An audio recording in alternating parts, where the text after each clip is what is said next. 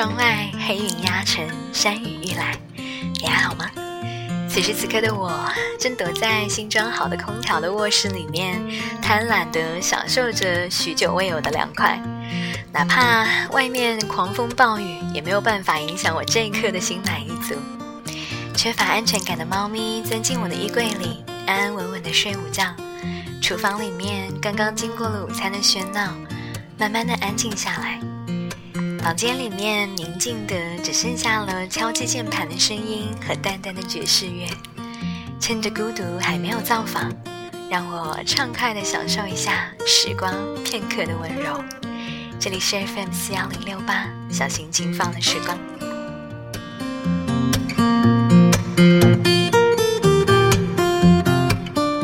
周的周一，我的妈妈从日本旅行回来。给我从北海道带回了一条薰衣草的浴巾和一个小巧的八音首饰盒，都是很精致的模样。于是欢欢喜喜的收下，除了这些，当然还少不了好吃又可口的点心。日本的小点心不光是好吃，包装也是极其精美，可爱的模样会让人忍忍不下心来乱拆一通。再心急的人一定会坐下来，慢慢的一点一点的拆。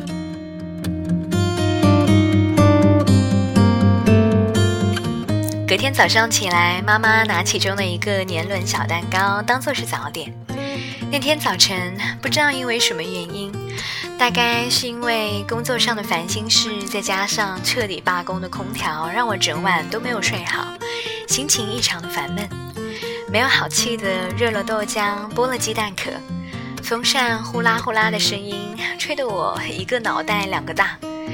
这个年轮蛋糕需要用一个小刀去切开。否则，一大个根本没有办法一口咬着吃。于是，我很烦躁地拎起小刀，飞快地切了几块。就当我准备拿起一块放进嘴里的时候，忽然间发现年轮蛋糕比我想象中要柔软好几倍。一口咬下去，松软的蛋糕接触到了嘴唇和舌头，淡淡的牛奶涂层瞬间就化在舌尖。顷刻间，我放慢了咀嚼的速度。配上一口刚热好的豆浆，口中连着嗓子，一直到胃里，都有一种温润的味道。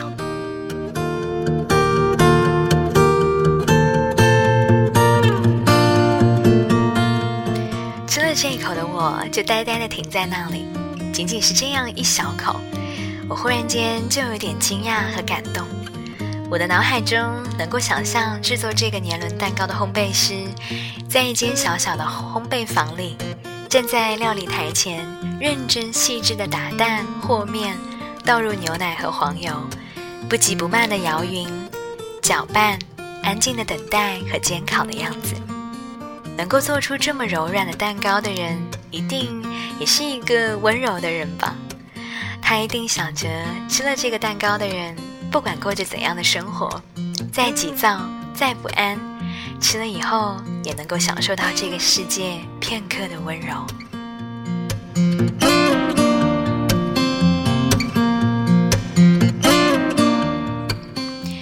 小口一小口的把年轮蛋糕都吃完的时候，就想到要做这一期节目，关于这个世界上那些温暖美好的工作。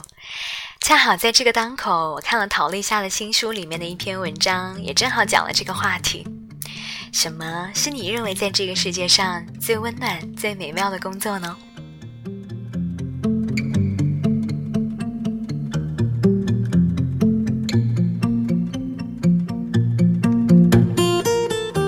我有一个朋友在大理隐居了多年，开一家小小的客栈。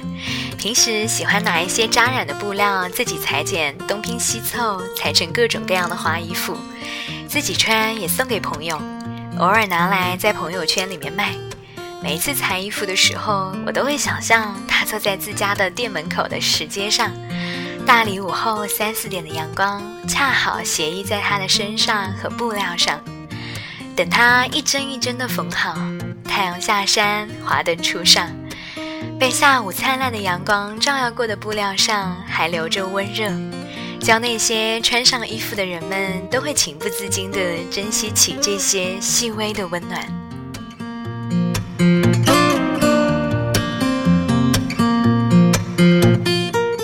当我拿着这个问题去问周围的朋友的时候给出的答案真的是五花八门。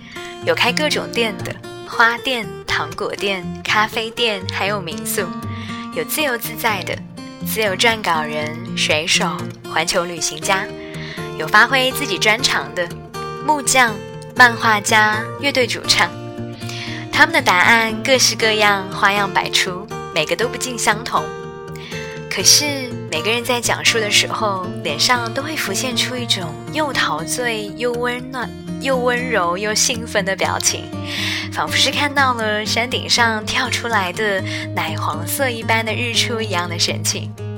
看到他们，光是想一想就如此愉悦的样子，我就在想，不如今天就花一点时间来聊聊这个话题。反正屋外不是烈日骄阳，就是电闪雷鸣。还不如说一说自己最喜欢，也觉得是最美好的工作的模样。或许有一天，愿望就会变成现实，也说不定哦。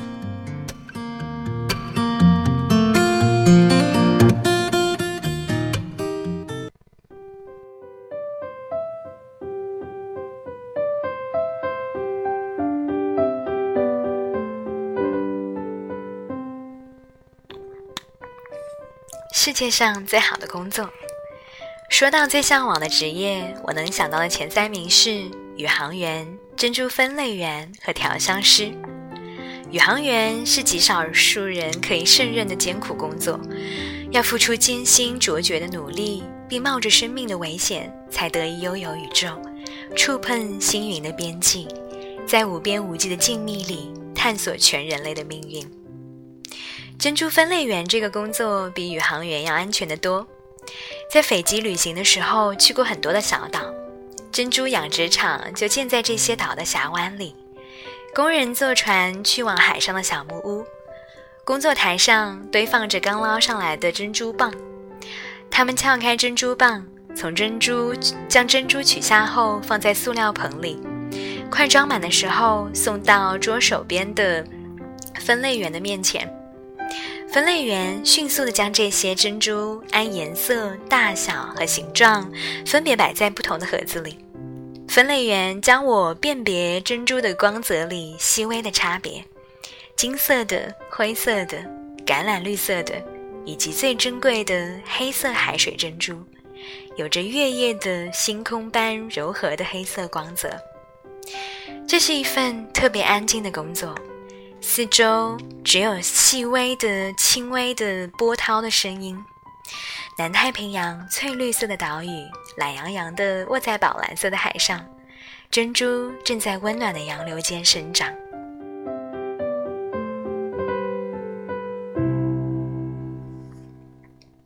调香师自然需要异于常人的敏锐的鼻子和绝佳的审美。他们不是在制造一瓶有各种各样香水组成的液体，他们是在营造一个层层叠叠的幻境，在一只小小的瓶子里构建起花园、海洋、异域的黄昏，甚至一座凝固了一段珍贵记忆的宫殿。这样的工作同样凝密，但如此梦幻。在伦敦读书的时候，为了写论文，我做过一个很小的品牌调研。统计过畅销香水的香型和价格之后，我在香水的柜台观察过购买者从挑选到做决定的过程。我发现，一名优秀的香水销售员简直可以在将来有需要的时候为调香师们担任遗嘱执行人。他们彬彬有礼，不疾不徐，对香水的主题拥有着无限的忠诚和无比的细心。他们向顾客分析藏在第一印象下的各种微妙的香味，像扶着顾客走进漆暗的花园，指认沿途每一朵花，并向着顾客心仪的那朵走去。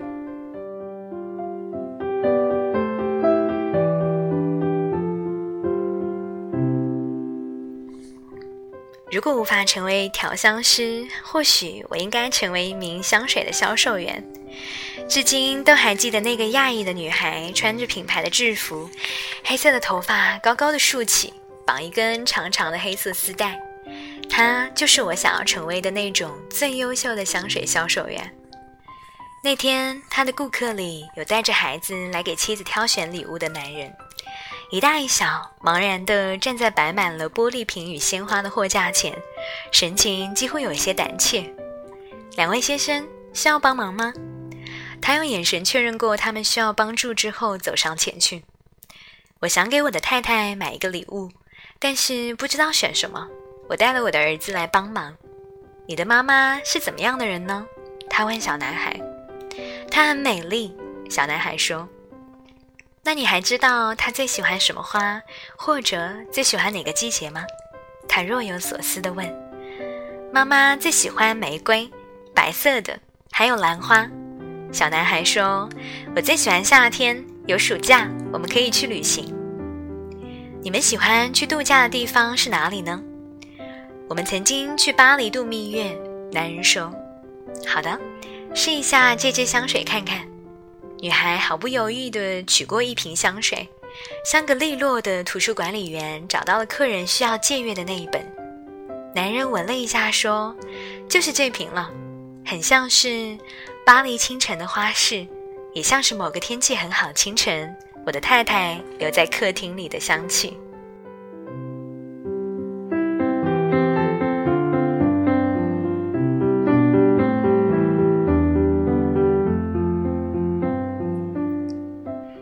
位顾客有另外一位顾客是白发苍苍的老太太，挽着一个小小的织锦手袋，回来买用了多年的那款香型。好像有一点不一样了，他闻着试纸说：“你闻出来了吗？你还遇到了知音般惊喜。今年开始，前调里的小苍兰的比重增加了。再等一等，你会发现尾调里面有更浓郁一些的琥珀与紫罗兰。是的，是的，是小苍兰。”老太太眯着眼睛仔细地闻了一闻，点了点头。可惜和你原来喜欢的味道有一点不一样了。你还会考虑这瓶香水吗？女孩子问：“没关系啊，这世界上的一切都会变了，多一点小苍兰也没有什么坏处。”老太太愉快地买了单。也有一些沉默不言的客人，并不需要导购员的帮助，只是独自将试用的香水都闻一遍，然后离开。女孩子会向那些客人赠送一瓶小样，我觉得她一定会喜欢的。好闻的味道总是让人心情很好。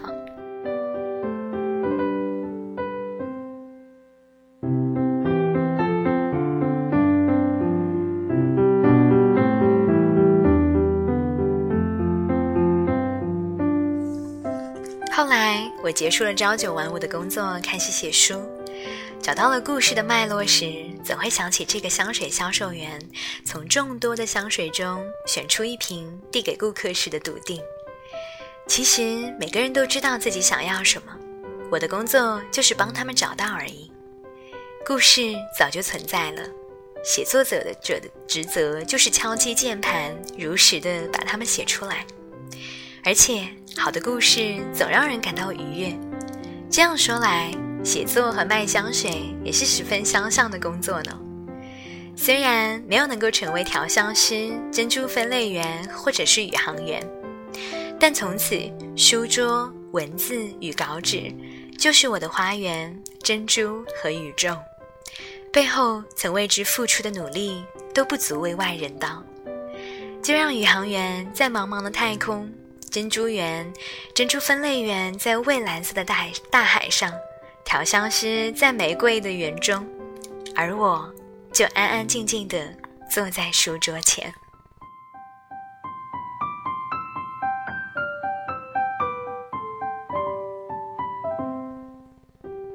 感谢您的聆听，我们下期节目再见。